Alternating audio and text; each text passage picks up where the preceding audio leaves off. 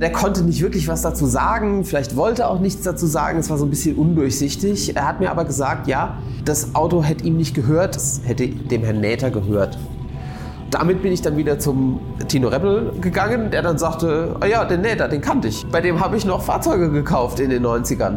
Es war so ein Veteranensammler der ersten Stunde, eben so ein Lebenskünstler einfach. Ja. In den 90ern hat er dann seine Veteranensammlung verkauft, dann irgendwie davon gelebt und hat sein Haus mit dem Holz aus seiner Scheune beheizt. Also nicht Feuerholz, sondern er hat die Scheune verheizt. Tino erzählte dann, dass er dann dort war, da war dann die Scheune schon halb ausgebeint und er hat dann da noch ein Motorrad irgendwie von ihm gekauft und ja, sagt er, und als es dann um den Preis ging, da hat er dann nur 08 auf den Tisch gelegt. Eine Pistole, weil ähm, wenn es ums Geld geht, macht mir ja keinen Spaß.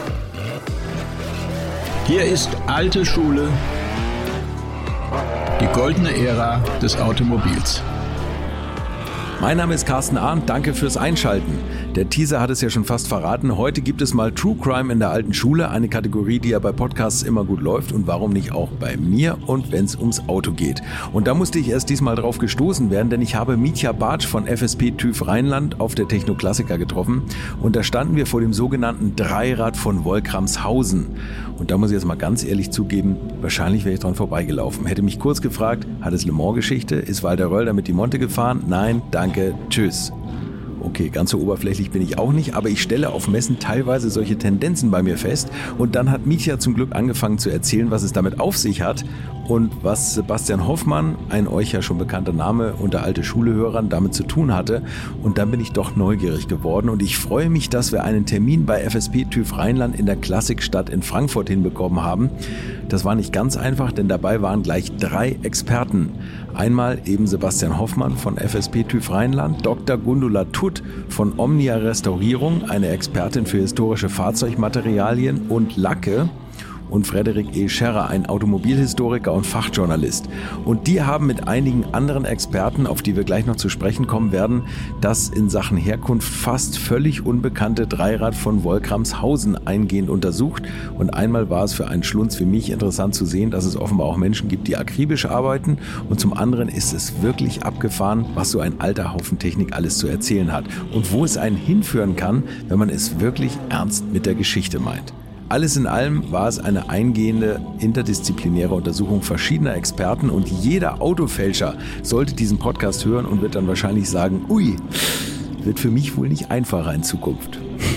So, viel Spaß jetzt bei meiner heutigen Folge über die Geschichte des Dreirads von Wolkramshausen. Vielleicht stellt ihr euch erstmal alle vor. Einen kennen wir schon, aber Gundula, vielleicht fangen wir mit dir an. Okay, also mein Name ist Dr. Gundula Tutt. Ich bin ursprünglich mal in einem früheren Leben Gemälderestauratorin gewesen, habe das auch studiert, bin aber vor ja, nun fast 20 Jahren langsam aber sicher auf die Autoschiene gekommen und seitdem äh, mitgewachsen in der Szene mit den Themen Originalität, Erhaltung von Substanz und auch ähnlichen Methoden zur Untersuchung von Fahrzeugen, wie man sie bei Gemälden schon lange anwendet. Und das ist inzwischen mit meiner kleinen Ein-Frau-Firma mein Lebensunterhalt. Klingt auf jeden Fall interessant. Frederik Scherrer? Ja, ich bin Journalist, äh, arbeite für verschiedene Oldtimer-Zeitschriften hauptsächlich und äh, bin auch Dozent im Fach Restaurierungsethik, äh, bilde also angehende äh, Fahrzeugrestauratoren aus in diesem Bereich und arbeite eben auch als Automobilhistoriker und das mache ich so den ganzen Tag. Das führt uns heute zusammen, auch das Thema. Richtig. Ja, so. Und Sebastian Hoffmann, ein alter Bekannter. ja, ich war bei dir ja schon mal im Podcast äh, zum Thema komplexe Untersuchung von Fahrzeugen und Fahrzeugforensik. Ja, und ich war an dem Projekt, von dem wir heute sprechen werden, äh, war, ich auch, äh, war ich auch beteiligt. Und äh, wer genaueres über mich erfahren will, der mag sich die alte Folge anhören. Ja, genau, genau. Da wird alles gesagt und auch was du machst. Aber das ist ja wirklich dieses Thema Oldtimer Forensik ein Riesenthema. Und du hast der Gründer des Instituts für für automobile Forensik. Richtig, genau. Wir haben 2016 haben wir das, das äh, private Institut für automotive Forensik gegründet. Es ging da eigentlich darum, dass wir als Sachverständige äh, zu denen mit Fahrzeugen konfrontiert waren, äh, von denen wir gar nicht mehr so genau wussten, was sie eigentlich genau sind. Und insbesondere die Identitäten der Fahrzeuge waren nicht immer klar. Und jetzt eben Methoden zu entwickeln, die einem helfen, äh, entsprechende Identitäten nachzuweisen, das Alter nachzuweisen. Dafür haben wir dieses Institut gegründet. Und da habe ich seinerzeit auch äh, Gundula kennengelernt, die bei uns an dem Beirat saß, weil ich festgestellt habe, dass es ganz, ganz viele Disziplinen gibt, von denen ich überhaupt gar keine Ahnung habe, die uns aber helfen können, den Autos und deren Identitäten und der Historie auf die Spur zu kommen. Und das Tolle ist, dass ihr natürlich das Material untersucht und ihr schaut nicht nur in den Fahrzeugbrief und sagt dann, aha, hier steht 1913 drauf, da muss das Auto von 1913 sein, sondern Papier ist ja geduldig, wie wir wissen. Also man kann ja dann nochmal nachweisen, auch anhand der Materialzusammensetzung vielleicht, wie alt das Metall ist oder das Blech, woraus das Auto entstanden ist. Und dann sind wir auch schon beim Thema, nämlich das Volkrams, ich muss immer drauf gucken, Volkramshausener Dreirad. So, wer ist da zuerst mit in Berührung gekommen? Ich glaube du, oder? Oder das ist ja, ja irgendwann mal also, aufgeploppt. Vielleicht erklärst du mal ganz kurz, was da passiert ist. Also das, das gab einen Ultima Club in Thüringen. Richtig. Ein Ultima Club in Thüringen hat dieses Dreirad gekauft und ging damit dann an die Öffentlichkeit mit der Frage, ob das denn vielleicht das älteste Auto der Welt sein könnte. Also könnte es älter sein als das Dreirad von Karl Benz. Und so in den Zeitungen, in den Medien ist das dann sehr schnell hochgekocht worden, kann man sagen. Wer sich ein bisschen mit Fahrzeuggeschichte auskennt, hat schon gleich gesehen, dass es nicht älter sein kann als das Benz-Dreirad. Warum? Also, woran? Es hatte zum Beispiel, äh, hat man gleich gesehen, es ist ein Motor mit Zündkerze. Solche Dinge, das gab es da noch nicht. Und also das kam, musste einem gleich irgendwie merkwürdig vorkommen. Und das wurde immer absurder einfach in der Berichterstattung. Und Gundula und ich, wir stehen in engem Austausch über solche Dinge. Und ich habe ihr das geschickt und äh, habe gesagt, sag mal, jetzt, ja, ja. jetzt ist aber auch alles zu spät. Ja. ja, das ist ja dann vor allem auch ins Gegenteil umgeschlagen. Weil dann kamen die ersten auch so von wegen, das ist eine Fälschung, das ist was auf alt getrimmt, das ist vielleicht so mhm. in der Nostalgiewelle der 60er, 70er Jahre so auf alt gemacht, irgendwie lustig, kurios. Da gab es ja auch so verschiedene Leute, die für so Fasnachtsumzüge und so aus alten Teilen irgendwelche lustigen Kerle, wie man bei uns in Schwaben sagt, zusammengeschraubt haben. Und dann hieß es eben auch, da brauchen wir uns gar nicht mehr damit zu beschäftigen, sagte die andere Fraktion dann, das ist eh nichts Interessantes. Aber das, dazwischen drin war alles offen, weil niemand wusste genaues nichts. Genau, und das hat euch so ein bisschen auf den Plan gerufen, da mal genauer zu untersuchen. Und es gab ja auch noch einmal diese Geschichte, dass die Witwe, in dessen Stall der oder Verschlag der, das Dreirad gefunden wurde, dass die gesagt hat, ich darf darüber nichts sagen und ich, ich habe meinem Mann versprochen, nie wieder darüber zu reden. Irgendwie sowas, oder? Das gab's doch. Ja, der, der Club hat das immer wieder so ein bisschen nebulös verklausuliert. Einerseits hätten sie der, demjenigen, derjenigen, die es verkauft hätten, versprochen, dass sie nicht sagen, wer das ist. Also mit der Witwe selber hat nie irgendjemand Kontakt gehabt von uns. Und gleichzeitig wurde nach immer so durchblicken gelassen, dass es da vielleicht irgendwelche ganz dubiosen, gefährlichen Stasi-Verwicklungen geben könnte, weswegen man noch umso weniger drüber sprechen wollte. Also das wurde aber immer so ein bisschen angedeutet und dann gleich wieder runtergedimmt. Also deswegen war das wie so eine, wie so eine nebelige Kiste, wo man nicht genau sehen konnte, wo es, wo, wo es überhaupt hingeht oder wo es überhaupt auch herkommt, dieses Dreirad. Ja, aber hattet, es gab keine Papiere, aber es gab irgendein Programmheft, oder? Ein Nein, das kam erst alles später raus. So, okay. Also zu diesem Zeitpunkt am Anfang Anfang wusste man einfach gar nichts. Und der Club war natürlich auch deshalb an die Öffentlichkeit getreten, um zu sagen, wer weiß denn was? Wer kann uns denn erzählen, was das ist oder was, was wir da haben? Und wer, ja, da gab es dann zum Beispiel die Idee, dass es ein äh, frühes Fahrzeug von Lutzmann sein mhm. könnte, ja, was aber sehr schnell auch wiederum widerlegt war, allein schon aufgrund der Frage, ja, wie kommt man denn jetzt auf Lutzmann? Ja, es ist grün. So, und der, der Lutzmann, den Opel noch in der Sammlung hat, äh, der ist auch grün. Ja. So, vielleicht könnte das ein Lutzmann sein. Eindeutig. Lutzmann war Hofschlossermeister, das Dreirad ist komplett aus Holz gebaut. Das war auch nicht logisch und passte also irgendwie hinten und vorne nicht zusammen. Deswegen waren das solche Ideen, die dann auch schnell wieder verworfen waren. Mhm. Und das Dreirad war dann auch ausgestellt in äh, Schwetzingen bei der Klassikgala was dazu geführt hat, dass da sehr viele Leute sich das angeschaut haben und dann auch eben ihre Einschätzung abgegeben haben. Also sie sind dann da um das Dreirad rumgelaufen, haben sich das angeguckt und haben dann schon gesagt, ja, das muss das und das und das sein. Und da gab es natürlich auch wieder so viele Köpfe wie Meinungen und, äh, und Aussagen, aber äh, nichts Belastbares. Und wir haben oft gesagt, Gundula und ich, dass es gibt so viele Möglichkeiten, die man hat in der Forschung auch. Und es wäre doch mal schön, wenn man das zusammenbringen könnte. Und da haben wir dann die Möglichkeit gesehen, genau das zu tun. Und auch, ich glaube, der nächste Anruf war dann bei Sebastian. Könntest du nicht das Metall untersuchen? Gundula wollte Lack untersuchen. Ja, der Ronny Friedrich kam da auch noch auf uns. Der stimmt, Der wiederum- richtig. Der Kontakt kam ja eigentlich ursprünglich schon vorher über den Sebastian. Der Ronny Friedrich ist am CESA, am Kurt-Engelhorn-Zentrum für Archäometrie in Mannheim. Die untersuchen normalerweise römische Bodenfunde, archäologische Objekte. Aber du, Sebastian, hast ja vorher auch schon mit denen Materialien datiert gehabt.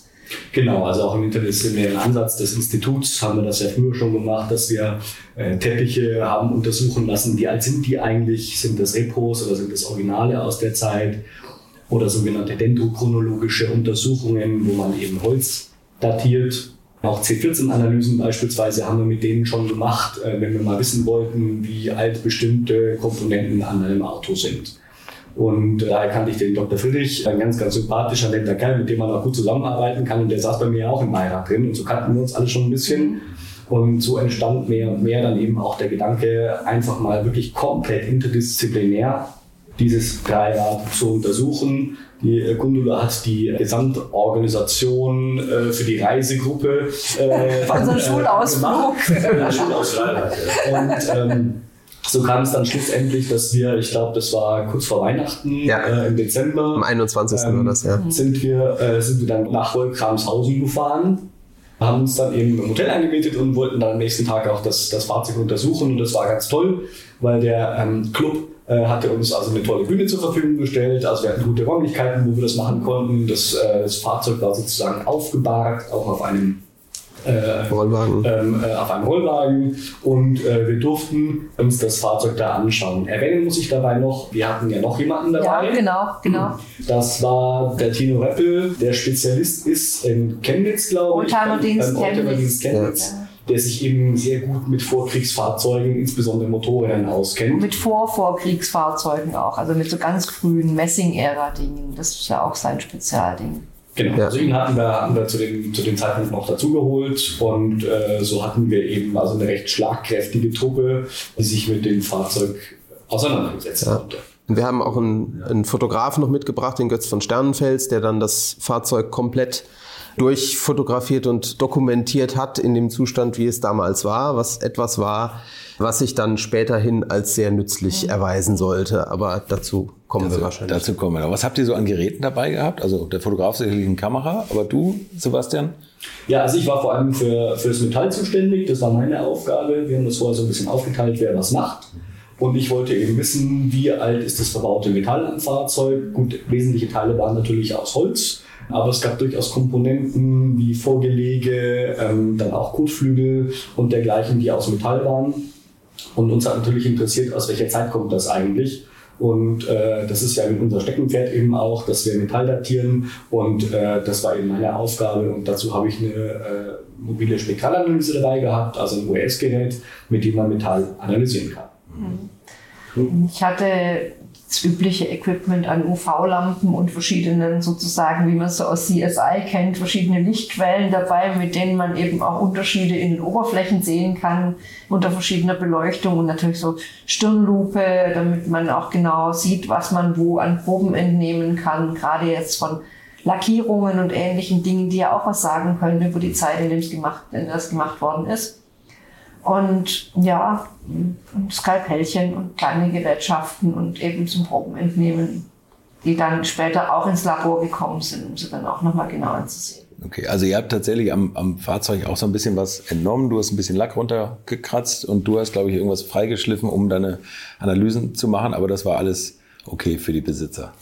Das war vollkommen in Ordnung. Wir hatten das vorher mit denen genau Ja, ähm, dass wir natürlich ein bisschen äh, auch substanziell arbeiten müssen, dass es auch ein paar Sachen gibt, die wir, die wir beproben müssen. Ja. Der Ronny hat beispielsweise ja auch ähm, Holzproben entnommen. Wir haben, äh, ich glaube, Äh, Leder, äh, Textilien, alles, was so dran war. Und das ist natürlich schon wichtig. Ne? Das tut man natürlich immer an Stellen, wo man es im besten Fall nicht sehen kann. Ja. Aber es war auch in dem Fall unumgänglich, das zu machen. Man muss dazu aber sagen, das sind keine großen Proben. Also die Proben, die ich zum Beispiel entnehme, die sind so drei auf drei Millimeter groß. Also, Also also, das- ja. es ist jetzt nicht irgendwie so, jetzt schneiden wir mir mal ein Stück raus und schleppen es ins Labor. man sich am durchschnittlichen Nein, also Kannstein beim Einparken schon von der Fläche. Erstmal kommt es eben drauf an, wo man die Probe entnimmt. Jetzt erstmal, damit es so aussagekräftig wie möglich natürlich ist. Das sind natürlich die Stellen, die am besten geschützt sind vielleicht und im Zweifelsfalle auch alle Schichten enthalten, die man braucht.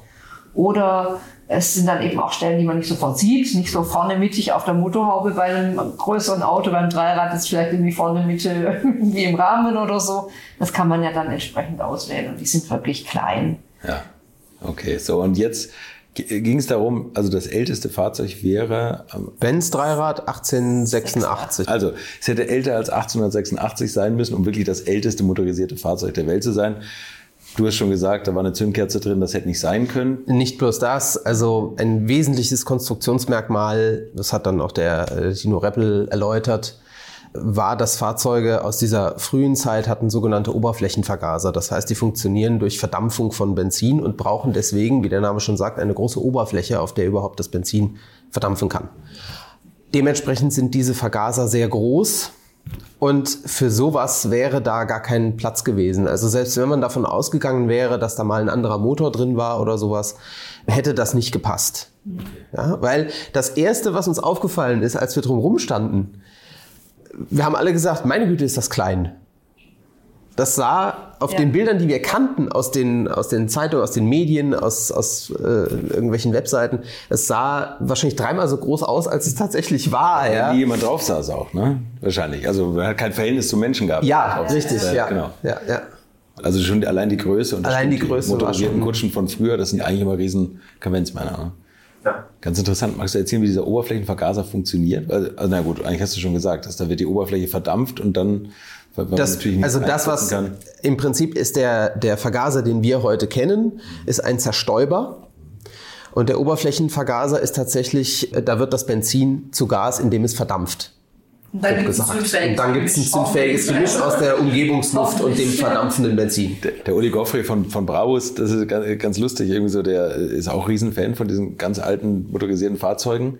Und der hat erzählt, dass die auch tatsächlich auf schlechten Straßen fahren müssen. Der ist mal so ein, so ein Fahrzeug gefahren. Er sagt, mit den heutigen Straßen, das Benzin, das muss immer hin und her schwappen, dass das so in Bewegung ist und auch schön verdampft. Auf den heutigen Straßen hört das irgendwann dann mal auf und dann muss man wieder irgendwo eine Schott- eine Schotterstrecke suchen, dass das wieder losgeht. Das liegt Also, auch sehr ein am, Problem. am Benzin, welches. Also ich habe da auch noch experimentiert mit einem Kollegen, welche, welches heutige Benzin beziehungsweise mit welchen Lösemitteln muss man das strecken, damit es schnell genug verdampft. Also das ist nicht so ohne. Also ja, euch war schnell klar, dass das eigentlich jetzt nicht das älteste Fahrzeug ist, aber jetzt, äh, was, was habt ihr da so getippt auf den ersten Blick, wie alt es sein könnte? Gar nicht. Gar nicht. Gar nicht, Gar nicht. Wir sind da völlig. Das macht man nicht. Das macht man nicht, okay, alles das wäre wissenschaftlich äh, nicht korrekt. Okay. Wir sind da sehr unvoreingenommen rangegangen und haben erstmal wirklich erstmal die Fakten gesammelt. Wir wollten erstmal ganz nüchtern gucken, was finden wir hier vor. Ja. So, und wer ist dann als erstes mit seinem Gerät ran? Ronny. Ich glaube, Ronny ist zuerst dran. Ne? Der hat, gesagt, auch äh, hat vor allem Proben genommen. Das machen die ja ganz akribisch mit äh, ne, Pinzettchen und mit einem Döschen. Und dann wird das, äh, wird das alles katalogisiert, so wie die eben an beispielsweise Ausgrabungsstellen und dergleichen auch arbeiten. Und so hat er da auch gearbeitet. War ganz faszinierend, dem mal zuzugucken. Ähm, aber die, die Hauptaufgabe in diesem Moment war ja wirklich also die, die Probennahme zumindest für uns alle ähm, und das, das Sammeln der, der Fakten und die Auswertung erfolgt ja dann naturgemäß später im Labor oder in den jeweiligen Büroräumen. Insofern äh, kamen wir auch nicht sofort zu irgendeiner Conclusio, sondern wir mussten natürlich abwarten, bis wir alle unsere Ergebnisse fertig hatten. Interessant war es natürlich insofern für uns auch und auch für mich war das sehr interessant, insbesondere dem Tino Reppel zuzuhören, der im ständigen Austausch sozusagen auch mit sich selbst war und sich permanent mit sich selber diskutiert hat, was er denn da gerade sieht. Ja. Ähm, ähm, einzelne Komponenten dieses Fahrzeuges können ja durchaus auch während der Lebenszeit und Nutzungszeit ausgetauscht worden sein. Und insofern muss es ja nicht zwingend sein, dass das der erste oder der letzte Motor da drin ist sozusagen, sondern ähm, das Ding war ja sozusagen äh, herausgerissen aus der Gebrauchsphase, wenn man so will. Und wir haben dann schon gesehen, dass es äh, auch Veränderungen gab, äh, die im Zuge ähm, der Nutzungszeit gemacht worden waren. Eine besonders nette Anekdote fand ich eigentlich die Sache mit der Zündung. Da haben wir eigentlich ein bisschen lachen müssen. Da kam der Ronny drauf, der mit Autos relativ wenig zu tun hat, sondern der wirklich sehr fokussiert ist auf das Thema, was er hat. Und der sagte irgendwann, was sind denn da für Drähte da hinten drin? Da führen ganz komische Drähte, die führen quer durch das ganze Vehikel bis nach hinten zu so einer Art Schublade, wenn man so will, auf der man eigentlich auch drauf saß. Und das konnten wir uns alle nicht erklären, zumal man konnte die Sitzbank abnehmen und dadurch war, wäre der Kontakt zu den Drähten auch entfernt worden oder wäre gekappt worden. Aber da waren zwei so Silberstreifchen, die dann überlappend waren. Das heißt, beim Aufsetzen der Sitzbank war der Kontakt wieder geschlossen, aber wir konnten uns das nicht erklären. Ähm, und er hat das auch. Das ist eine Belegungserkennung für ein Airbag. Ja, weiß ich. Vielleicht war es auch die Sitzheizung. weiß man nicht. Äh, nee, also äh, zu dem Zeitpunkt wussten wir es nicht und er hat das auch laut mit sich selber diskutiert und hat dann den, den, den, den Tino auch gefragt, hast du eine Ahnung, was das ist? Und er überlegt auch so überlegt. Und dann hatten wir vorne noch festgestellt, dass beim Zündmodul da vorne, dass da eine Aussparung gewesen sein muss oder war eine Aussparung, die heute keine Funktion mehr hatte. Und dann plötzlich macht's Eureka und äh, der, der Tino sagt, ich hab's, ich hab's, ich hab's. Na, vollkommen klar. Das Ding hatte früher eine Batteriezündung. Induktionszündung oder Wagnerscher Hammer, sagt man auch dazu. Genau. Und das bedingte eben, dass in dieser Schublade hinten, dass dort früher Batterien untergebracht gewesen sind. Was ich zu dem Zeitpunkt auch nicht wusste. Soweit geht meine historischen Kenntnisse auch nicht zurück. Ähm, war es früher so, als Fahrzeuge diese Batterien noch hatten, konnten die nur so lange fahren, bis die Batterien leer waren. Und man hat auch, das ist eine nette Anekdote, man hat früher, wenn man ins Hotel kam beispielsweise nach einer längeren Reise, nahm man seine Batterien mit aufs Hotelzimmer von seinem Auto und klemmte die oben an die Glühbirne oder an den Draht von der Glühbirne, um sie wieder zu laden. Das sind wir heute auch fast wieder. ja, irgendwie äh, kommen bestimmte Dinge wieder zurück. Also auch durch diese Anekdoten und diese Erzählungen kamen dann doch wieder einige Dinge heraus und es war unglaublich spannend, also auch für mich, eben diese Dinge zu hören, auch aus einer völlig anderen Perspektive und auch aus einer Sachkenntnis heraus, die ich selber gar nicht habe. Also das war ganz, ganz toll. Und es war auch natürlich so, dass diese Dinge mit den Drähten, die ja auch wirklich so ein bisschen in die, in die Datierung dann ganz wichtig reingespielt haben, weil diese Arten von Zündungen, die waren ja irgendwann dann auch da unpraktisch nicht mehr an den Autos verbaut. Diese Dinge konnte man aber weder in Schwetzingen sehen, wo die Leute ums Auto rumgestanden haben und sofort eine Meinung kundgetan haben sehen, noch auf den Fotos, die publiziert waren. Also das konnte man wirklich nur an direktem Augenschein am Auto sehen den wir jetzt bekommen konnten, genauso wie zum Beispiel diese Estol-Logos, die über die Konstruktion, ja. über die Datierung auch was gegeben haben. Da musst du was dazu sagen. Was ist das? Sebastian hat es ja eben schon erwähnt, es gibt eine, so eine Art Sitzmodul, kann man sagen. Also diese Sitzbank lässt sich komplett abheben. Und wir haben die eben abgehoben und haben uns die von allen Seiten betrachtet. Dabei haben wir unter anderem die Drähte entdeckt und ich habe dann äh, gleich gesagt, ach guck mal, das was aus meiner Heimat, aus dem Rhein-Neckar-Raum, das waren Bretter von einer Margarinekiste der Marke Estol. Stand drauf Estol mit Firmenlogo Estol Mannheim. Und ich habe mir dann gedacht, hm, man müsste mal gucken, was man zum Thema Estol findet. Und man findet auch tatsächlich was, dass die Firma Estol zwischen 1900, jetzt müsste ich nachschauen, 1909 und 1919, glaube ich, dass die eben da aktiv waren. Und ich habe mir dann gedacht, dieses Logo in Form eines Kochlöffels, Vielleicht lässt sich eingrenzen, in welchem Zeitraum die den verwendet haben. Dann könnten wir vielleicht Rückschlüsse darauf ziehen, wie alt diese Bretter sind. Wobei die natürlich immer noch später hätten eine alte Margarinekiste verbauen können. Ja, Richtig. So Aber dann hätten wir zumindest gewusst, man muss ja auch, das nur als kleiner Einschub am Rande, man musste ja auch unterscheiden zwischen dem Alter der Teile und der Datierung der Teile dieses Fahrzeugs und dem Zusammen- oder dem, dem Erbauen des Fahrzeugs. Hätte das ist ja etwas, was man Jahren richtig, man hätte ja auch in den 60er Jahren etwas aus alten Teilen bauen können, ja. Um diese Holzteile zu datieren, habe ich mir dann gedacht, okay, ich frage mal beim Marchivum, das Stadtarchiv in Mannheim. Und tatsächlich, die hatten in ihrem Bestand einen vom städtischen Untersuchungsamt war das. So, also eine 10 cm dicke Kladde mit irgendwelchem Schriftverkehr aus den 1910er Jahren. Inhaltlich völlig uninteressant. Aber ich habe darin zwei Briefbogen gefunden von der Firma Estol, wo dieser Kochlöffel eben drauf war, als Schutzmarke. Und dann in einer zweiten Kladde eine Sammlung von, von Briefbogen. Also irgendjemand hatte Briefbogen gesammelt und die dann, diese Sammlung dann an das Archivum offensichtlich übergeben. Und da war eine Rechnung von der Firma Estol drin. Über eine Kiste Estol, witzigerweise, verkauft nach Thüringen. Das ist aber auch nur anekdotisch zu sehen, jetzt nicht wissenschaftlich zu sehen. Aber äh, ich hatte dann zwei Jahreszahlen denn in diesen Akten vom städtischen Untersuchungsamt gab es einen Wechsel in der Grafik dieser Briefbogen. Da war ein völlig, völlig anderer Briefkopf drauf. Und im Januar 1918 gab es offensichtlich einen Wechsel in der Grafik dieser Briefbogen. Und da tauchte dieses, dieses Logo nicht mehr auf. Und jetzt hatten wir zwei Jahreszahlen, in die wir das eingrenzen konnten, zumindest näherungsweise, nämlich 1915, das war der älteste äh, Briefbogen, den ich gefunden habe, und eben 1918 sodass wir sagen konnten, okay, es kann älter sein als 1915, aber wahrscheinlich nicht jünger als 1918, wenn man davon ausgeht, dass diese die Bretter, die Bretter, nicht, nicht von dem Auto, Auto. nur die Bretter, Nur die ja. Bretter. Die Und jetzt kann man ja noch, jetzt kann man ja vielleicht noch davon ausgehen, dass die Bretter noch eine Weile irgendwo als Abfallholz rumgelegen haben, bis man da draus dann eine Sitzbank für das für so ein Dreirad gebaut hat.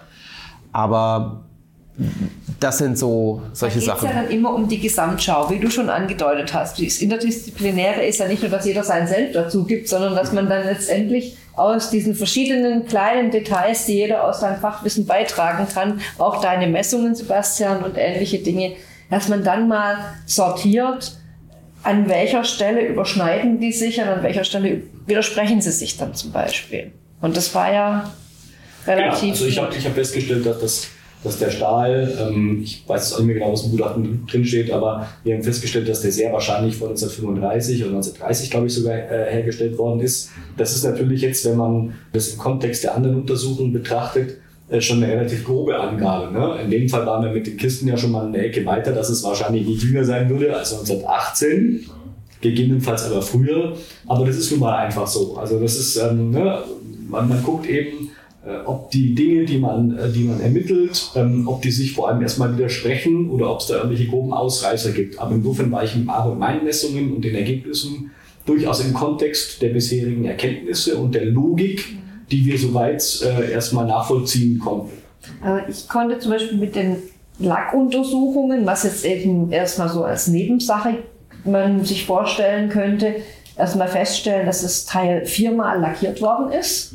Und die erste Lackschicht, die besteht aus trocknendem Öl, was eine Sache ist, die man so nach Mitte der 30er Jahre eigentlich nicht mehr gemacht hat. Okay. Also das ist jetzt auch schon mal, sortiert sich dann da auch schon ein. Das ist die allererste und wir haben dann an Fotos, die dann wiederum Frederik beigebracht hat, mit Heimatkalender, der örtlichen, örtliche Heimatkalender und ähm, verschiedene andere Quellen aus den 60er Jahren. Da gibt's Abbildungen von dem Fahrzeug, die doch tatsächlich zu uns gekommen sind in, im Zuge der Untersuchung, weil sie Den Leute, ja, Leute haben sich gemeldet, beziehungsweise wurden gefunden, ich habe hier was. Ja. Und dann konnte man sehen, dass in den 60er Jahren die Lackschicht, die wir heute sehen, die vierte, schon drauf war. Das heißt also, es gibt eine durchaus längere Geschichte, wo das auch gebraucht und auch wieder neu aufgehübscht worden ist, die vor den 60er Jahren schon gewesen sein muss. Und dann haben wir was, was irgendwie von der Materialtechnik vor Mitte der 30er Jahre hin zeigt und viele andere Details. Und dann, gibt, dann bilden sich so Cluster von Informationen. Also, dass eigentlich alle Befunde, die wir hatten vor dem Zweiten Weltkrieg, datieren. Von den ursprünglichen ersten Befunden, erste Lackierung, die Konstruktionshölzer, das Metall. Und dann hat man noch die Drähte. Drehtes Leder, glaubst du Leder auch, wurde auch untersucht, ja, und da gab es keine Ausreißer in dem Moment, dass das irgendwie jetzt sehr Doch, viel... ein, einen großen Ausreißer habe ich in eurem Artikel gelesen, äh, die Reifen. Die Reifen, okay. Aber da hat das Fahrzeug in den 60er Jahren mal noch eine Veranstaltung mitgefahren ist, ist es durchaus möglich, dass es dafür neu belegt hat. Ach so, nee, ich dachte, das Material war doch so uralt. Ja, oder? Nein, also man muss dazu sagen, Ja. ähm, das, äh, da muss ich jetzt ein bisschen für den Ronny sprechen, der jetzt nicht da ist, die, die Ach so, C14-Analyse, die Radiokohlenstoffanalyse. Damit lassen sich organische Materialien datieren. Und für die Bereifung äh, kam ein Alter von, ich glaube, 60.000 Jahren raus oder 40.000, ja. Ja. Jetzt ist natürlich nicht der Reifen 40.000 Jahre alt. Wir haben zwar alle Winterreifen in der Garage, die ungefähr dieses Alter haben, aber auf das Dreirad traf das natürlich nicht zu. Aber dass man petrochemisches Gummi herstellt, Also künstliches Gummi. künstliches Gummi, nicht ja. Naturkautschuk, ja, das kennen wir in Deutschland patentrechtlich ab den 1920er Jahren. Produktionstechnisch aber erst ab den 1930er Jahren. Insofern war klar, da ist- das ist mal neu bereift worden. Das Fahrzeug ist wahrscheinlich benutzt worden. Aber das, man hat in dem Moment, wenn man diesen Kunstgummi datiert, datiert man das Erdöl, aus dem das gemacht ist. Und das ist Und den darin enthaltenen Kohlenstoff. Ja. Also, Ja. ja. das ist eben, ja, und deswegen kommt da das Alter von dem Dinosaurier raus, aus dem das Erdöl gemacht wurde. Ich glaube, spannend im Zusammenhang ist vielleicht auch nochmal zu erwähnen, welche Erkenntnisse denn der Ronny jetzt eigentlich auch noch rausbekommen hat. Ich glaube, das kannst du vielleicht nochmal ganz kurz wiedergeben, Frederik, was denn die einzelnen Datierungen der organischen Stoffe noch ergeben haben. Insgesamt musste man sagen, dass die Datierung dieser Materialien in sich sehr stimmig war. Also da waren auch keine großen Ausreißer drin, jetzt mal abgesehen von der Bereifung oder sowas. Aber wir haben zum Beispiel Stoff der Werkzeugtasche nicht jünger als 1930. Dann waren die Schraubenfedern hinten im Heckteil, die waren mit so einem Textil ausgestopft. Das ist datiert worden auf nicht jünger als 1941. Ein Spanngurt, der verbaut war, nicht jünger als 1943. Sperrholz in der Rückenlehne, nicht jünger als 1940. Das Isoliermaterial von, von einer dieser, dieser Drähte, von dieser Induktionszündung, nicht jünger als 1930. Oder das Holz an der Spritzwand, nicht jünger als 1918. Wobei man eben sagen muss, dass die Radiokohlenstoffanalyse bis in die 1950er Jahre nur näherungsweise funktioniert, wenn man immer mehrere mögliche Alter rausbekommt. Nur können wir natürlich verschiedene Alter dafür ausschließen. Also 1603 können wir ausschließen. Zum Beispiel, ja. Aber wir wissen dann zum Beispiel, es kann nicht jünger sein. Wohlbemerkt das Material, nicht das Fahrzeug. Viel entscheidender war, es sind, glaube ich, insgesamt 18 Proben genommen worden für die C14-Analyse. Viele haben gesagt, ja, man kann doch mit einer C14-Analyse kein Auto datieren. Nein, kann man auch nicht. Das muss man ganz klar sagen. Aber es ging hier auch darum zu sehen, ob denn das, was wir da vorfinden, in sich stimmig ist. Also ob da, äh, wenn man jetzt sagen würde, man baut sich irgendwas aus alten Teilen zusammen, dann wäre das höchstwahrscheinlich, es, es würde nicht so gut zusammenpassen. Ja, man würde doch ein Stück Holz irgendwie von 1960 oder sowas noch mitverwenden, das Ja. irgendwo noch rumfährt oder ähnliche Dinge. Es wäre auf jeden Fall eine breitere Bandbreite. Und man kann eben auch an dieser C14-Analyse doch sehen, da sich die Atomtests der 50er, späten 40er und 50er Jahre in diesen Messwerten bei neueren Materialien niederschlagen, dass das alles Vorkriegsmaterial ist. Das kann man sicher sagen, weil die Atomtests eben da drin nicht zu sehen sind. Daran erkennt ihr das. In jedem Material, was auf der Welt jetzt irgendwie ist, kann man die Atomtests. In jedem organischen Material. Ja, Organ, klar, organische ja, ja. Material hat jetzt seitdem die Atomtests und diese ganzen Dinge stattfinden, einen jahresgenauen Fingerabdruck. Alles, was Nachkrieg ist, kann man mit dieser Methode jahresgenau datieren. Weil die Schwankungen einfach so viel stärker sind, als sie normal natürlich vorkommen. Unglaublich. Aber letztendlich den Ausschlag gegeben, warum wir sagen konnten, okay, das ist jetzt eben nicht aus alten Materialien, zum Beispiel in den 40er Jahren zusammengebaut, und das war ja eben die Drähte. Ne? Das war Ronnys, aber Ja. was ist denn jetzt mit den Drähten? Also in dem Fall geht es ja in, der, in einem Fall um die reine Messtechnik, aber natürlich auch um die Art und Weise, wie es gemacht war. es gebaut ist, Und ja. äh, insofern konnten wir natürlich also über die Art und Weise, wie es gemacht war und gemacht gewesen war, äh, schon gute Analogien herstellen und es gab keine Inkonsistenzen, was die gemeinschaftliche Aussagekraft äh, so betraf. Ne? Und es gab eben dies, wir konnten dann eben sehen, dass diese Drähte zu dieser Batteriezündung gehört haben, die aber heute nicht mehr da war. Da war ein Zündmagnet eingebaut. Bei der zweiten Lackierungsphase. Okay, Also auch schon relativ, also man konnte sehen, dass da eine kleine Ausnehmung gemacht worden ist im Rahmen, damit der Zündmagnet da reinpasst, der heute das sozusagen oder der zuletzt das Fahrzeug eben betrieben hat, mit Zündung versorgt hat. Und in diese ähm, Ausnehmung ist die zweite Lackierung mit reingegangen. Also das Fahrzeug ist umgebaut worden, relativ früh. Es hat ja vier Lackierungen bekommen. Es ist noch zweimal danach neu lackiert worden und sollte hübsch aussehen. Also wurde also auch benutzt wahrscheinlich, ja. Und in den 60er Jahren ist es auch noch gefahren, denn es gibt ein Foto aus, von einer Veranstaltung aus Prag, wo das Teil fährt auf einer öffentlichen Straße. Mit der Lackierung, die man heute noch sieht, also mit der letzten vierten Phase. Und dieser Umbau von dieser Magnetzündung auf einen Zündmagneten, den hätte man so nicht imitiert, wenn das Fahrzeug erst in den 40er Jahren oder 60er Jahren aus Altteilen zusammengebaut worden wäre. Dann hätte man gleich einen Zündmagneten eingebaut und diese ganze Vorläufergeschichte, die man ja noch sehen konnte, einfach weggelassen bzw. gar nicht erst gebaut. Ja. Und dieser Umbau zeigt einerseits, dass es relativ lange auch benutzt worden sein muss und modernisiert worden ist, damit es auch weiterhin fährt. Und dass es eben eine relativ frühe und altmodische Konstruktion hatte ursprünglich, die man später nicht mehr gemacht hätte. Also man hat schon gesehen, dass der, dass der Erbauer wusste, was er tat, mhm. aber er hat ein Fahrzeug in einem technischen Stand gebaut, der da schon nicht mehr aktuell war. Ah, okay. Also, ja. Alte Schule. Alte Schule, herrlich. Genau. Schule. Kann man den, an den rankommen? Kann er mal ein Interview geben vielleicht? toller, toller Kandidat. Ronny, äh, der, der, der, Tino Reppel hat mal vorgerechnet, ich habe es jetzt nicht mehr genau im Kopf, was es gekostet hätte, jetzt zum Beispiel so in den 20er, 30er Jahren so ein Fahrzeug auf dem modernen Stand der Technik zu bauen was ja in den damaligen Zeiten mit ähm, sozusagen Reparationszahlungen oder ähnlichen Dingen, da ging es in Deutschland den Leuten nicht besonders gut, recht schwierig gewesen wäre und richtig teuer gewesen wäre. Aber Altteile zu benutzen, die man vielleicht auch für Motorräder, die man nicht mehr fährt, irgendwo hatte, einen Schmied zu beauftragen, ein paar Blattfedern von einer Kutsche umzuschmieden. Da gibt's einen, der Dreieckslenker ist aus Kutschenblattfedern gemacht und solche Dinge.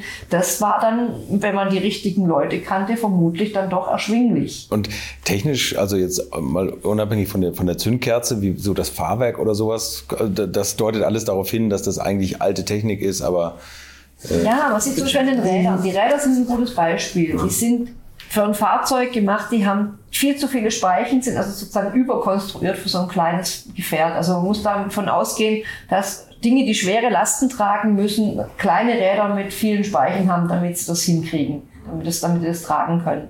Das ist winzig, das Teil, das ist ähm, leicht aber die Räder sind komplett überkonstruiert. Die kommen von irgendeinem landwirtschaftlichen Leiterwagen oder sowas. Lastenkarren oder Lastenkarren sowas. Lastenkarren oder sowas ja. sind also auch zweitverwertet. Interessant ist auch die Vorderradgabel. Da kannst du ja. was dazu sagen, mhm. Frederik. Denn die Vorderradgabel ist ja auch entlehnt von einem Hersteller, den wir herausfinden konnten. Ja. Ja. Das war sogar relativ einfach, muss ja. man sagen. Also diese, die Vorderradgabel, auch das hat man auf den Fotos so gar nicht so gut gesehen. Auch erst da wieder in Augenscheinnahme ist zum Vorschein gekommen, dass das eine gekürzte Motorradgabel ist und das konnte man sehr gut zuordnen auf ein Motorrad der Marke Puch, also österreichisch von 1905. Also zwischen 1900, was habe ich gesagt, zwischen 1904 und 1907. Warum? Weil diese Gabel eine Verzierung hat, eine Ziselierung hat. Die ist nur unter den diversen Lackschichten, die da drauf sind, verborgen und man sieht das nur so im Gegenlicht, dass das so ein, ein Relief hat. Und Gundula hat da ein gutes Foto von gemacht, dass man das so ein bisschen sehen konnte. Und ich habe dann am iPad habe ich dann so diese Ziselierung nachgemalt und da kam ein P zum Vorschein.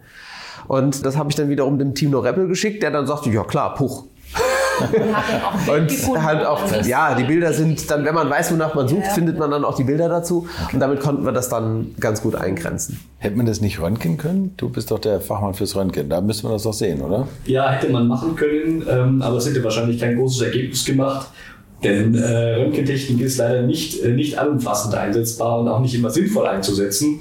Denn wenn man sich vorstellt, ich habe zum Beispiel eine Schaumstoffmatte vor einer Stahlwand und ich röntge das, dann sehe ich die Stahlwand, aber die, die, die Schaumstoffmatte sehe ich leider nicht, weil die äh, zu, viel zu stark durchdrungen wird. Okay. Insofern hätten wir in dem Fall auch die Lackierungen uns da nicht mehr anschauen können und hätten da auch kein gutes Bild von bekommen. Also insofern ist tatsächlich auch der Augenschein des Sachverständigen hier ähm, die, die weitaus bessere Methode. Und man muss nicht immer mit ganz großem Geschütz äh, anreisen. Klar, ich hätte es auch gern gewünscht, natürlich, ähm, aber das ist, nicht, das ist nicht immer sinnvoll. Also äh, man muss die Methoden wirklich genau da zum Einsatz bringen, wo sie auch sinnvoll sind.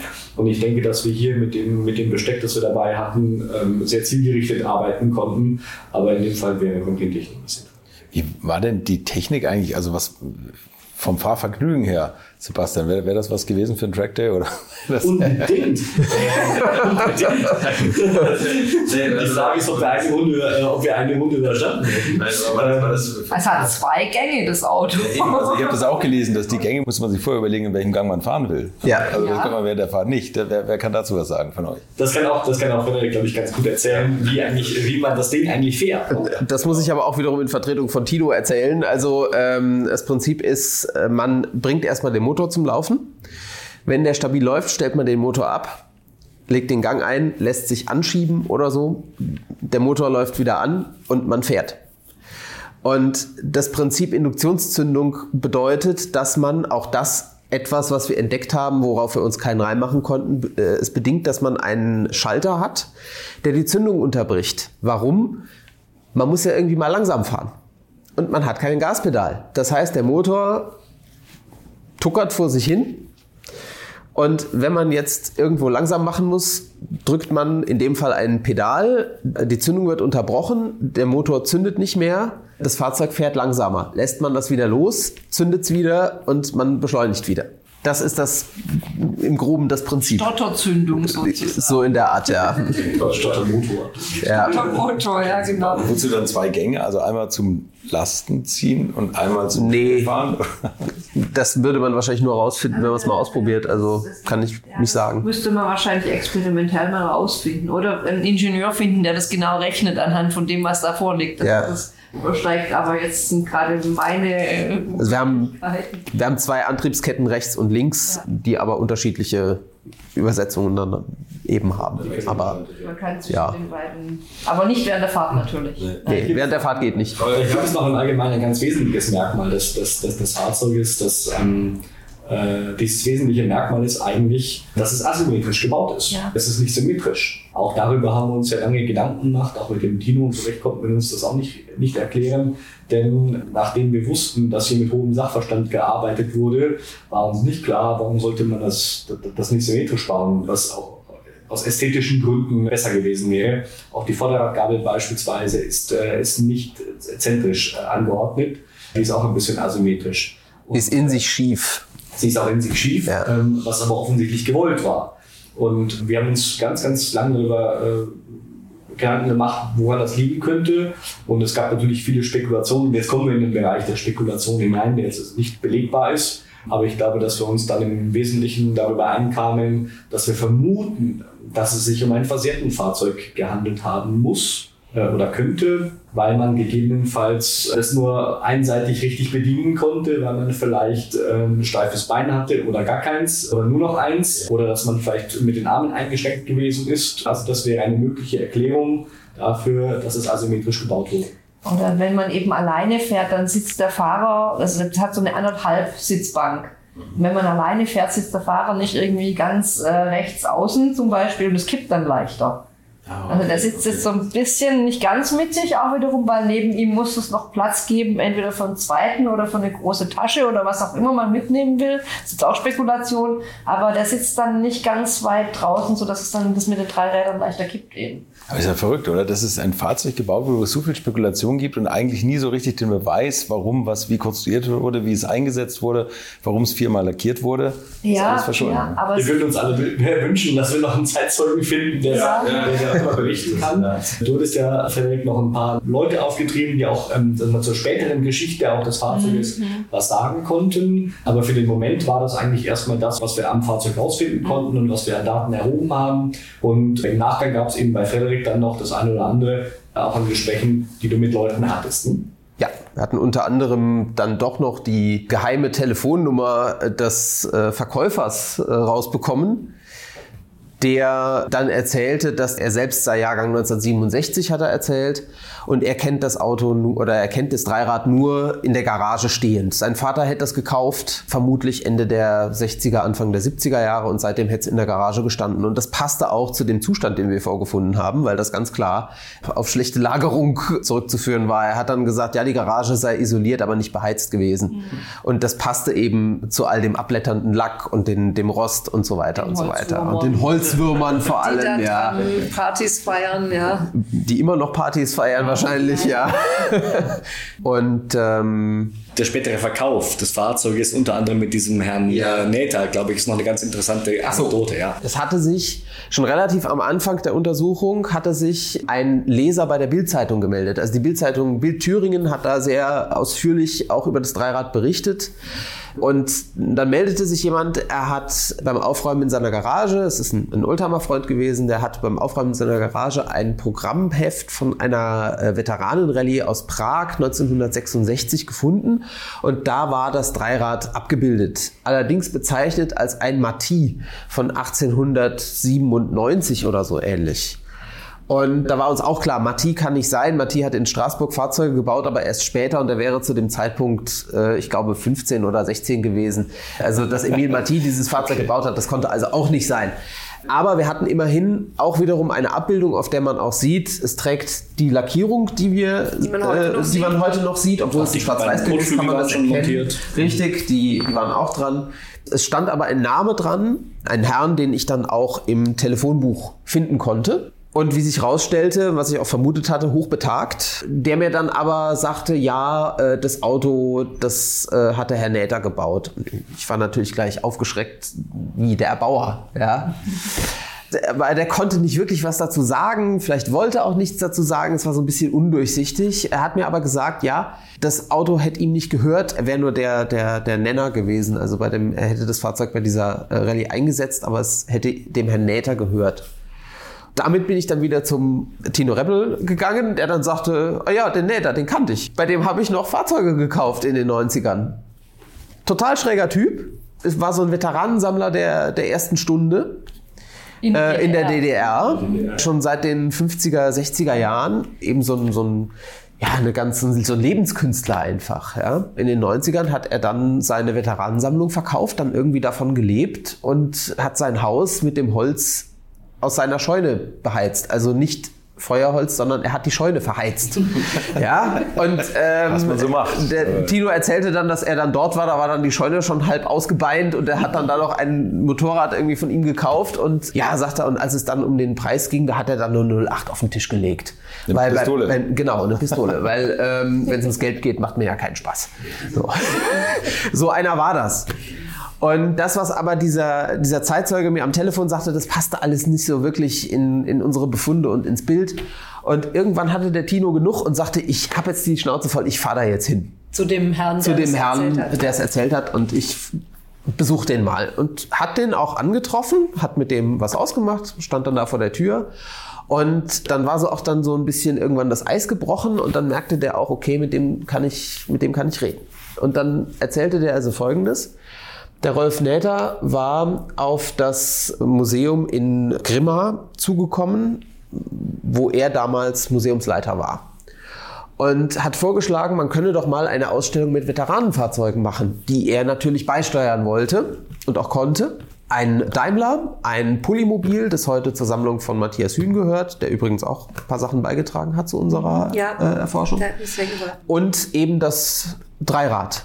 Das haben die dann gemacht, die Ausstellung lief und dann kam eine Veteranenrallye in Prag. Und die Idee, man könne doch daran teilnehmen mit diesen Fahrzeugen. Jetzt gehörte das Polymobil damals dem Stadtmuseum von Wurzen und die wollten die Ausfuhr nicht genehmigen. Aber für die beiden anderen Fahrzeuge von Herrn Näther konnte dieser Herr eben die, diese Genehmigung erteilen, weil er eben selber Museumsleiter war. Also es ging nicht, dass ein Privatmann einfach so sein, sein Auto über die Grenze bringt. Schon gar kein Veteranenfahrzeug. So, da braucht es eine Genehmigung dafür und er konnte die eben erteilen. Was wiederum erklärt, warum er in dem Programmheft äh, als Besitzer drin stand. Und ja, dann haben die auch das gemacht, sind nach Prag gefahren und haben an dieser Rallye teilgenommen. Nur, äh, der Herr Näther sagte, der hätte immer erzählt, das wäre ein kleiner Benz.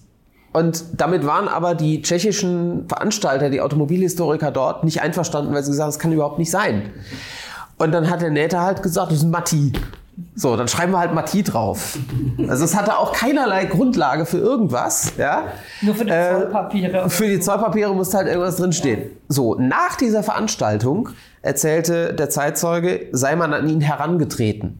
Und das, erzählt, erklärte mir dann wiederum der Tino, war eine Formulierung, um zu sagen, äh, ich bin von der Stasi kontaktiert worden. Äh, der Herr Näther sei in kriminelle Machenschaften verwickelt Und er täte gut daran, sich von ihm fernzuhalten. Weshalb er den Kontakt komplett äh, abgebrochen hat, dann zu Rolf Näther. Diese kriminellen Machenschaften waren aus heutiger Sicht überhaupt nicht so kriminell. Der Herr Näther hat einfach versucht, bei dieser Rallye in Prag seine Fahrzeuge an westliche Kundschaft zu verticken. Ja, okay. Ja, ja. Das war alles. Ja. Kriminalität liegt ja immer im Auge des Betrachters, Ja, ja, wie wir aktuell wissen. Ja, ja, ja, ja. Ja, Wahnsinn. Und da musste er die ganzen Autos wieder, Fahrzeuge wieder mit zurücknehmen. Hat er Das- dann wieder mit zurückgenommen und offensichtlich dann Ende der 60er oder Anfang der 70er Jahre an den letzten Besitzer verkauft, der das Fahrzeug dann eben nur Dessen Sohn dann rumstehen hatte, dessen Sohn es dann weiterverkauft hat. Ja. Und damit schließt sich der Kreis. Damit hatten Ja. wir das auch dank vorsichtigen Graben und Hartnäckigkeit. Dann lass uns jetzt auch nochmal über den äh, Motor reden, den eigentlichen Antrieb. Jetzt wissen wir zwar schon, dass es eine Zündkerze hat, aber was ist denn das für ein Motor? Ja, also da äh, gingen auch die Meinungen auseinander. Äh, wenn man sich das so von, von weitem oder auf den Fotos, die im Internet kursierten, haben viele gesagt, ja ganz klar, de Dion Bouton. Das hat sich so aber nicht bestätigt, was wiederum einen konstruktiven Grund hat. Der Zylinder und, und Zylinderkopf wird zusammengehalten von Zugankern. Äh, Es sind also so lange äh, Stangen, die oben mit Schrauben zugeschraubt sind und eben das Ganze durch Zug verschlossen halten. Und bei De Dion Bouton waren das immer vier, die so gegenüberliegend angeordnet waren. Und bei diesem Motor sind es nur zwei. Und es gab nur relativ wenige Hersteller um die äh, Jahrhundertwende, äh, 19. bis 20. Jahrhundert, die Motoren in dieser Bauform gebaut haben. Einer davon war zum Beispiel die Firma Automoto in Frankreich. Die hatten wir zuerst so als Vermutung, dass die das sein könnten. Dann haben wir aber verglichen und festgestellt, nee, das Gehäuse wäre anders. Warum haben wir überhaupt die Frage stellen müssen? Ja, weil nichts draufsteht. Ja, es stehen nur irgendwelche Schlagzahlen drauf, aber ansonsten keinerlei Hinweise auf einen Hersteller. Ein anderer Hersteller, der aber auch solche Motoren mit nur zwei Zugankern gebaut hat, war die Firma Hille in Dresden. Und das passte, sagen wir mal, zu 98 Prozent. War sich dann auch der Dino Rebel sicher, das muss ein Hille sein. Es passt auch zur Geografie, also zum Fundort des Fahrzeugs. Und damit sind wir für den Motor bei einem Baujahr um 1899. Oh, okay. Aber nur für den Motor. Wo bemerkt, der Vergaser ist schon wieder jünger, der ist von NSU von 1905. Und einen Oberflächenvergaser konnten es nicht gehabt haben. vorher. Richtig. Das heißt also, ja. Ja, okay, also es muss. Also der Motor wäre aber ursprünglich mit dem Oberflächenvergaser betrieben worden. Nein, Achso, auch nicht. der auch nicht. Nein. Obwohl er von 1899 ist. Ja. Da, da gab es schon, ja- da, da gab's schon die Es gibt immer, man kann das oft nicht so, auch nicht ganz trennscharf abgrenzen, weil solche konstruktiven Entwicklungen oft auch noch parallel laufen natürlich. Und äh, das ist, hier sieht man das auch so ein bisschen. Das, was wir herausgefunden haben, sind immer nur Näherungswerte. Das heißt, es mögen neue Erkenntnisse auftauchen, durch die wir dann noch nachschärfen können. Aber wir können zum Beispiel mit Sicherheit sagen, dass das Fahrzeug nicht aus den 1950er oder 1960er Jahren stammt. Das lässt sich zu 100 Prozent ausschließen. Wir können mit Sicherheit sagen, dass es nicht aus dem 19. Jahrhundert stammt, weil das älteste und einzige, was aus dem 19. Jahrhundert stammt, ist der Motor. Und wir haben als Baujahr oder als, als Zeitraum, um auf die Conclusio jetzt zu kommen, 1917, 18 haben wir uns jetzt mal so festgelegt. Was auch dann wiederum zu dem, was du angebracht hast, Sebastian, von einem versehrten Fahrzeug passen würde, was eine Spekulation ist natürlich, aber da gab es verschiedenste Leute, die ähm, in irgendeiner Art und Weise beschädigt aus dem Ersten Weltkrieg zurückgekommen sind. Das muss jetzt nicht immer Arm ab oder Bein ab gewesen sein und vielleicht einfach auch irgendwas. Streifung oder sowas, ne? Lungen oder ein Lungenschaden durch Senfgas und der kann keine drei Kilometer mehr wandern und der braucht dann irgendeinen fahrbaren Untersatz, um von einem Dorf ins nächste zu kommen, um dann trotzdem noch nützlich in der Gesellschaft zu sein und ein Leben zu haben. Also klar ist ja auch, dass der Erbauer des Fahrzeuges nicht zwingend auch der Nutzer gewesen sein Nee, muss. Ne? das also ich auch nicht. Wir haben festgestellt, dass derjenige, der das Fahrzeug gebaut hat, insbesondere Tino hat das festgestellt, dass der, dass der Erbauer sehr sachkundig gewesen ist. Der war vorgebildet, der konnte mit solchen unterschiedlichen Materialien auch sehr gut umgehen.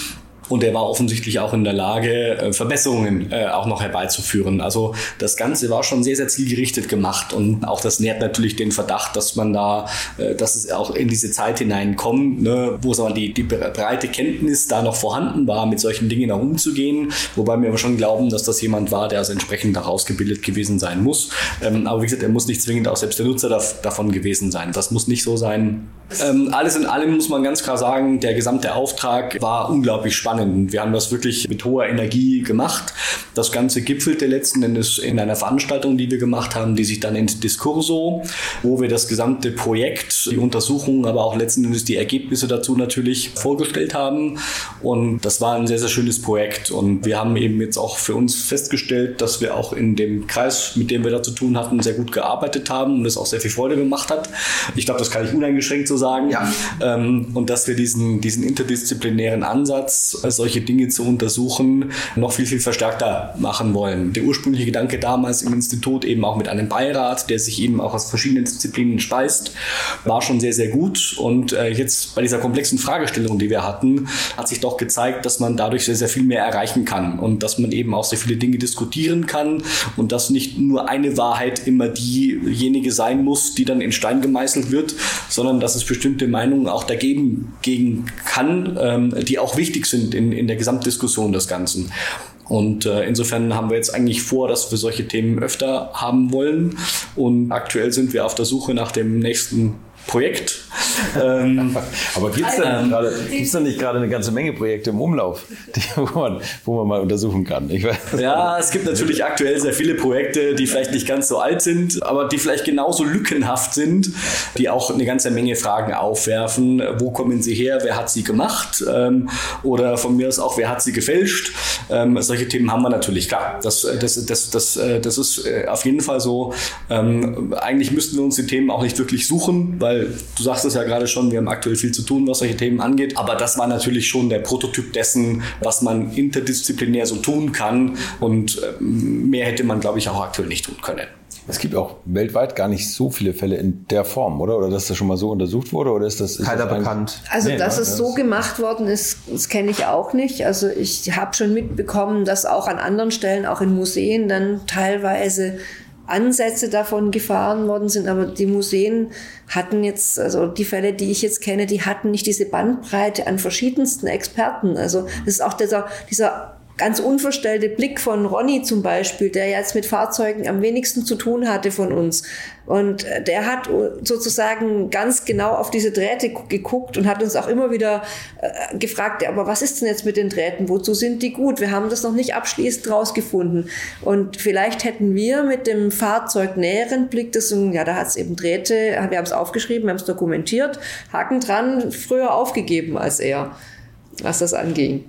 Unbedingt. Also ich glaube auch, dass dieser äh, unverstellte Blick, äh, der, der ist auch wichtig. Ne? Äh, den ja. muss man manchmal auch haben und den bringen eben andere Disziplinen auch mit, weil die sich natürlich ähm, auch unsere Themen, die wir, die wir machen, entlehnen sich ja auch bestimmten äh, anderen Untersuchungen oder anderen Themen überhaupt. Gundula kommt ja aus der Kunsthistorik, äh, ne, du kommst aus der Historie, ich komme aus dem Maschinenbau und das sind natürlich, da hat man schon nochmal einen anderen Blick auf die Themen drauf, ähm, als das jemand, der immer so ganz fokussiert auf das Thema Auto vielleicht guckt.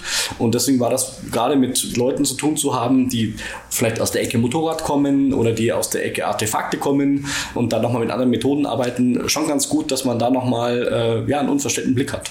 Was uns auch eint, aber in unserer äh, Gruppe auch geeint hat, war dieser grundsätzliche Wunsch, über den Tellerrand zu schauen.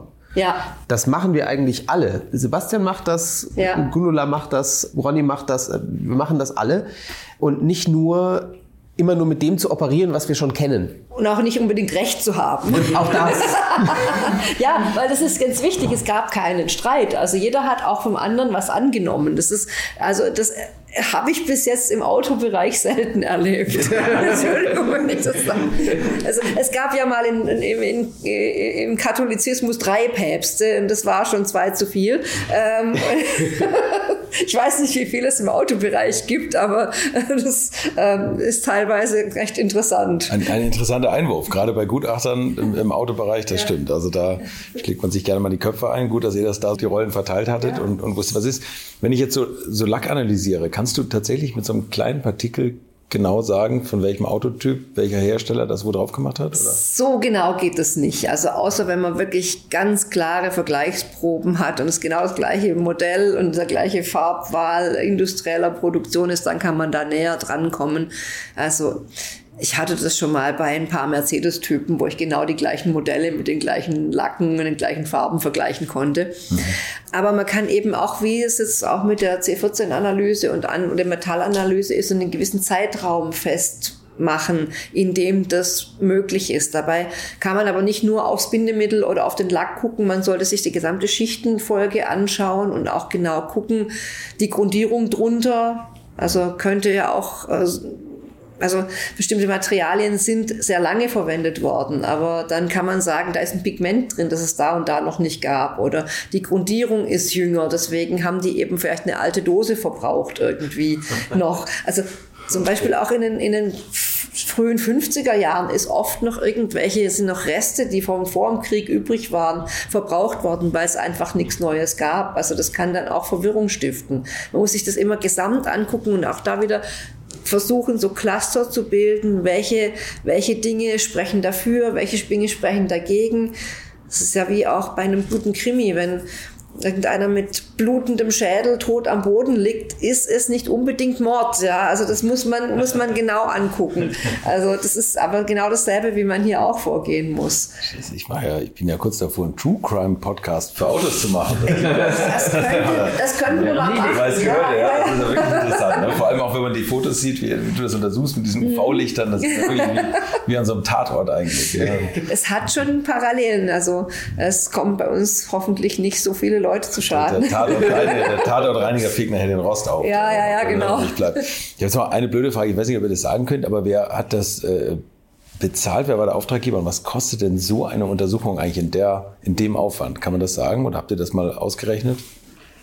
Ähm, das ist natürlich eine ganz interessante Frage, die du hier stellst. Ähm, also nur interessant. Nein, die Frage ist auch nicht nur für dich interessant, sondern es war für uns natürlich auch gleichermaßen interessant. Also es ist so, dass uns der Auftrag so sehr gereizt hat, das zu machen, dass wir es in dem Fall kostenlos gemacht haben. Also jeder, jeder der, der beigetragen hat, hat hier seine Kosten äh, selbst getragen. Und das ist natürlich leider nicht immer möglich. In dem Fall war die Fragestellung aber spannend genug, äh, dass wir die Motivation aufgebracht haben, das wirklich äh, selbst zu machen machen. Und wenn du die Kosten jetzt mal kon konkret haben möchtest, dann schätze ich, das ist aber eine ganz, ganz vorsichtige Schätzung, dass die gesamten Untersuchungsaufwendungen, die wir so hatten, da war ja auch eine Übernachtung mit dabei und dann kommt auch Fahrtkosten und so weiter, also alles mit dabei, schätze ich mal um die 50.000 Euro wird das mit Sicherheit gekostet haben. In was für einem Hotel habt ihr gewohnt? Die Häppchen mal.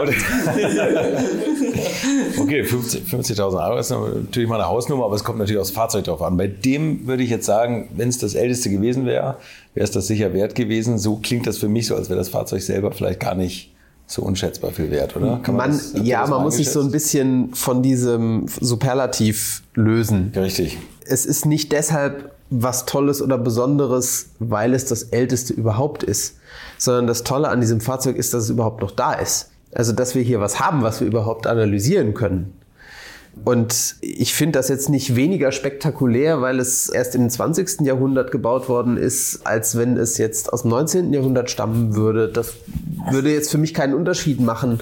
Ich finde das eigentlich unglaublich spannend, jetzt einfach mal so vom kulturhistorischen her. Also da ja. hat jemand aus Altteilen ein Fahrzeug gebaut, spekulativ, um jemanden, der jetzt, ich spekuliere jetzt mal, das ist, wir wollten das nicht tun, aber ich tue es trotzdem mal, der vielleicht kriegsbeschädigt aus dem Ersten Weltkrieg zurückgekommen ist. Da ist Geschichte drin. Da ist deutsche Geschichte drin. Also da gab es unglaublich viele von diesen Schicksalen, die vielleicht nicht das Glück hatten, dass jemand was für sie baut, weil er weiß, wie man aus preiswerten Teilen was machen kann, damit derjenige mobil bleibt. Derjenige, der da mobil bleibt, hatte vielleicht auch keinen Zugang zu Strom normalerweise, weil mit dieser Zündung brauchte man an irgendeiner Ecke von seiner Fahrtroute irgendwas zum Aufladen. Damals hatten wenige Haushalte, vielleicht Gasthöfe und vielleicht andere Leute Strom. Also das, das ist wie so ein archäologisches äh, Artefakt, wo man nicht unbedingt das genau die Feuerstelle auseinanderklammern müssen muss, sondern man versucht zu, rauszufinden, wer saß denn da drumrum und welche Geschichten haben sich diese Jäger und Sammler erzählt. Und dadurch, dass es eben bis in die DDR-Geschichte hineinreicht, ist da unglaublich viel deutsche Geschichte drin. Ja. Also Man erkennt auch, diese, gerade weil du sagst, die DDR spielt da ja auch eine Rolle. Die DDR hatte eine sehr rege Veteranenszene und das schon in den 50er, 60er Jahren. Leute, die sich da mit ihren Fahrzeugen getroffen haben, Rallyes veranstaltet haben und so weiter. Und davon erzählt dieses Fahrzeug auch, alleine schon durch seine Optik. Also diese Lackierung in diesem relativ grellen Grün mit diesen etwas unsicher geführten gelben Zierlinien, das ist typisch für diese Zeit, für diese Nostalgiewelle 60er der Jahre. 60er Jahre, dass man eben den Fahrzeugen im Übrigen auch in Westdeutschland einen sehr äh, grellen Anstrich mitunter verliehen hat. Manchmal sieht man die Fahrzeuge, die unverändert fortbestanden haben, seitdem sehen heute noch so aus. Und auch das ist etwas, wovon dieses Fahrzeug eben erzählt. Also es ist eine sehr breite Geschichte, die in diesem Fahrzeug steckt. Man muss allerdings auch sagen, Automobilgeschichte wird immer nur von der industriellen Seite her erzählt. Also es geht immer um Hersteller, um Marken, um, um die Persönlichkeiten hinter dieser Erste Marke, um das Erste, um das Größte, um das Schnellste und diese Dinge.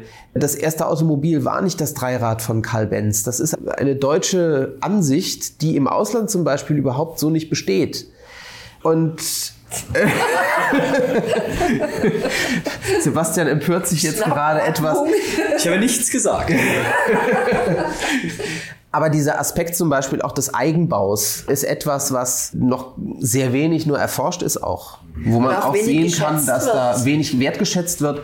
Eigenbauten, um bei dem Beispiel zu bleiben, Eigenbauten aus DDR-Zeiten, da sind wir zwar jetzt in, in der jüngeren Vergangenheit, aber Eigenbautraktoren mit einem MZ-Motor und irgendwelchen Schubkarrenrädern und so weiter, das hat man reihenweise weggeschmissen, weil das ist ja, Nix. das hat ja, das ist ja nichts. keine Geschichte. Ja, es hat ja, ja, aber gerade das hat unglaublich viel Geschichte.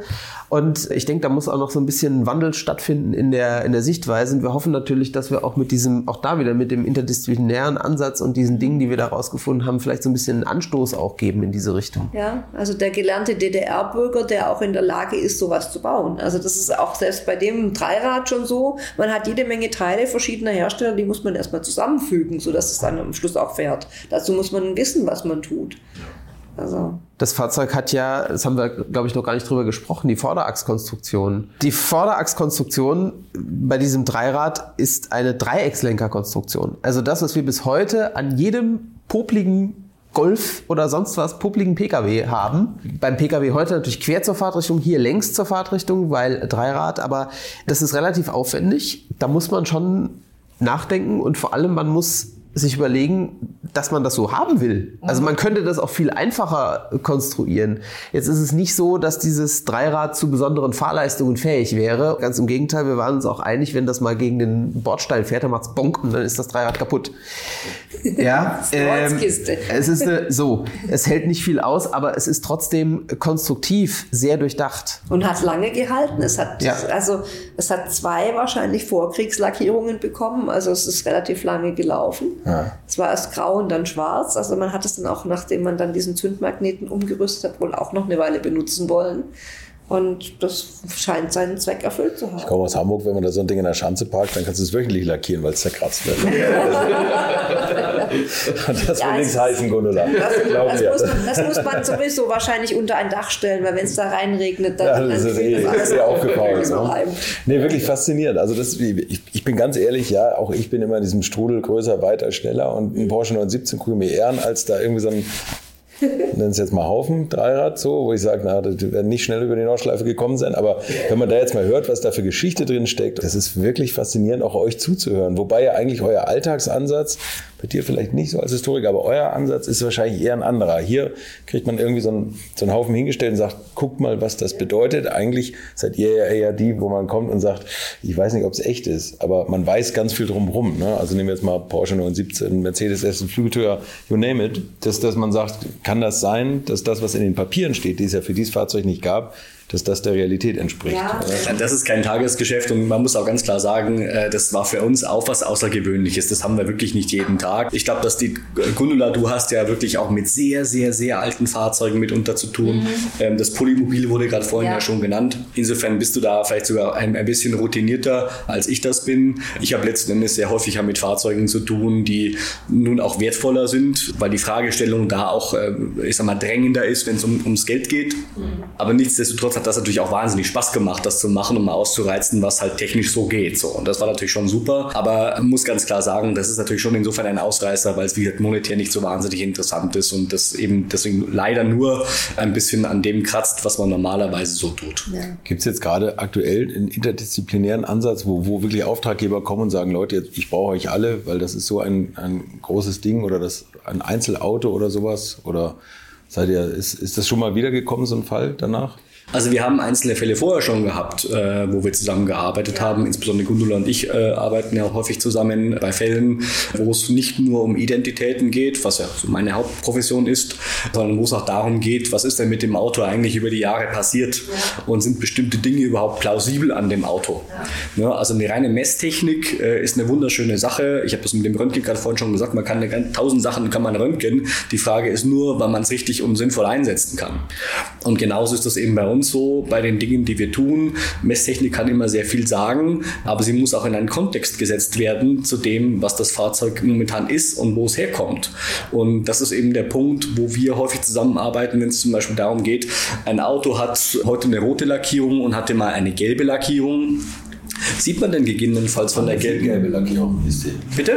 Fantasiegelb ist das. Ah ja, Fantasiegelb, genau. Das könnte so, ein, das könnte so eine Lackierung ja. gewesen sein beispielsweise.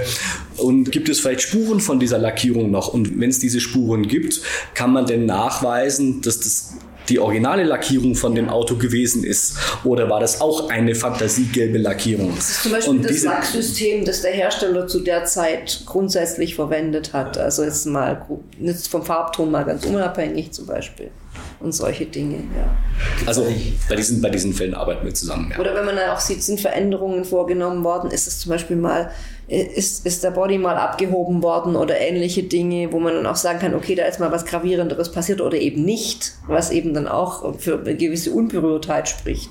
Selbst wenn es Spuren von langem Gebrauch und eben auch Verschleißteil ersetzen und ähnlichen Dingen gibt. Wenn es die zum Beispiel dann auch wiederum nicht gibt, dann stellen sich auch wieder Fragen. Oder ja, wenn ein Fahrzeug angeblich noch den Originallack und never changed anything hat, aber es keinerlei Gebrauchsspuren gibt an dem Fahrzeug. Und das soll irgendwie 60 Jahre alt sein und solche Dinge. Nicht mal kleine Alterungsveränderungen oder sowas. Da wird man dann auch vorsichtig. Du hast ja immer so, so äh, Riesentabellen und Datenbanken an Metallen und wann, wo was verwendet wurde. Hast du das auch mit Lacken so? Also, also von den Herstellern Originallacke, die man noch Ja, also natürlich haben sich in der letzten Zeit, in den letzten Jahren, wo ich mit dem Labor, mit dem ich zusammenarbeite, das mache, einiges an Vergleichsproben angesammelt. Also schon ziemlich, das sind über 1000, so viel ich weiß, haben wir inzwischen. Also jedenfalls meine, meine Probenentnahmenummern sind weit über 1000 inzwischen. Also irgendwo darum muss es gewesen sein. Und äh, die Grundlage dieser Datenbank ist eigentlich eine Datenbank, die für die Kunstanalyse schon mal vorbereitet war, wo einige grundsätzliche Materialien wie so trocknende Öle, bestimmte Pigmente und ähnliche Dinge schon drin waren. Und in den letzten ja, 15, 20 Jahren, wo wir das zusammen machen und vor allem auch im Zuge von meiner Doktorarbeit, haben wir schon sehr viele Vergleichsproben jetzt auch noch direkt aus dem Fahrzeugbereich mit dazu gemacht. Also deswegen können wir aufbauen auf das, was aus der Kunst da ist, an Grundlagen. Und ich habe das jetzt dann durch die Proben, die ich gewinnen konnte, ergänzt seitdem. Faszinierend. Also wirklich ein interessanter, hochinteressanter Bereich, was ihr veranstaltet.